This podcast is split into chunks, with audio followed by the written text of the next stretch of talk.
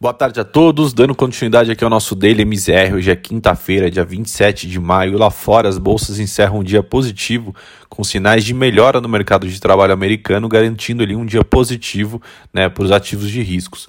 Os sinais de uma recuperação né, no mercado de trabalho dos Estados Unidos continua firme e deram força às ações ligadas principalmente à parte do ciclo de crescimento econômico né, nas bolsas de Wall Street e levaram também os rendimentos da Treasury para uma nova alta. A postura mais paciente dos investidores que a gente vem observando ao longo dessa semana, apesar ali de alguns indicadores positivos, fica muito atribuído à espera da divulgação dos dados do índice de preços gastos com o consumo pessoal, o famoso PCE lá nos Estados Unidos, que é a principal medida de inflação acompanhada pelo Fed, e a divulgação ocorre amanhã. Né? Hoje, o Departamento de Trabalho dos Estados Unidos informou que na semana passada os pedidos de seguro-desemprego caíram para 406 mil, de 444 mil na semana anterior. O número marca uma nova mínima durante a pandemia, ampliando ali os sinais de que o mercado de trabalho é, segue em recuperação à medida que a economia se abre mais plenamente devido aos avanços da, vacina, da vacinação. É, lá fora, o Dow Jones hoje encerrou o pregão em alta de 0,41%, enquanto a S&P avançou 0,12%, né? E o Nasdaq fechou ali muito próximo da estabilidade com uma queda bem mínima de 0,01%.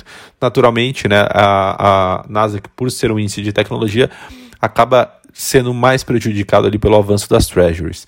Vindo para a bolsa brasileira, a Bolsa Brasileira hoje aqui não só reconquistou a faixa dos 124 mil pontos que havia, a, havia perdido nessa terça-feira, como também superou o patamar alcançado no início da semana e renovando ali a sua, o seu segundo maior nível da história, ficando apenas, apenas atrás do recorde de janeiro.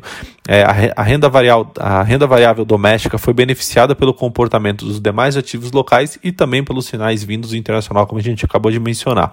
O Ibovespa fechou o pregão de hoje com uma alta de 0,30%, colado ali na máxima do dia.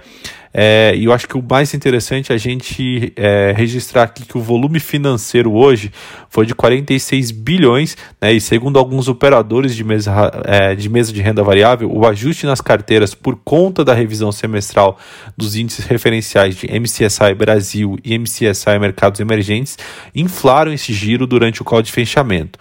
O volume subiu bem antes do call, né? O volume diário estava em torno de 28 bilhões e passou para 45 bilhões, né, após o call de fechamento. E aí a boiada assim que ainda não via passado inteira passou. É, então realmente mostrando ali uma, um reajuste, uma realocação das carteiras muito grande por conta ali da, dessa atualização ali do, do dos MCSIs. Vindo para a parte de câmbio, né, os dados melhores do que o esperado de arrecadação né, e essa revisão para cima do PIB de 2021 alimentaram um sentimento mais otimista também no mercado local nessa quinta-feira, ajudado ali também por um fator técnico, né, que foi o, resu é, o resultado foi a retirada de prêmio de risco né, é, embutido ali na curva, de, na curva de câmbio durante essa sessão, levando a moeda americana a fechar abaixo dos R$ 5,30 pela primeira vez desde a última quinta-feira.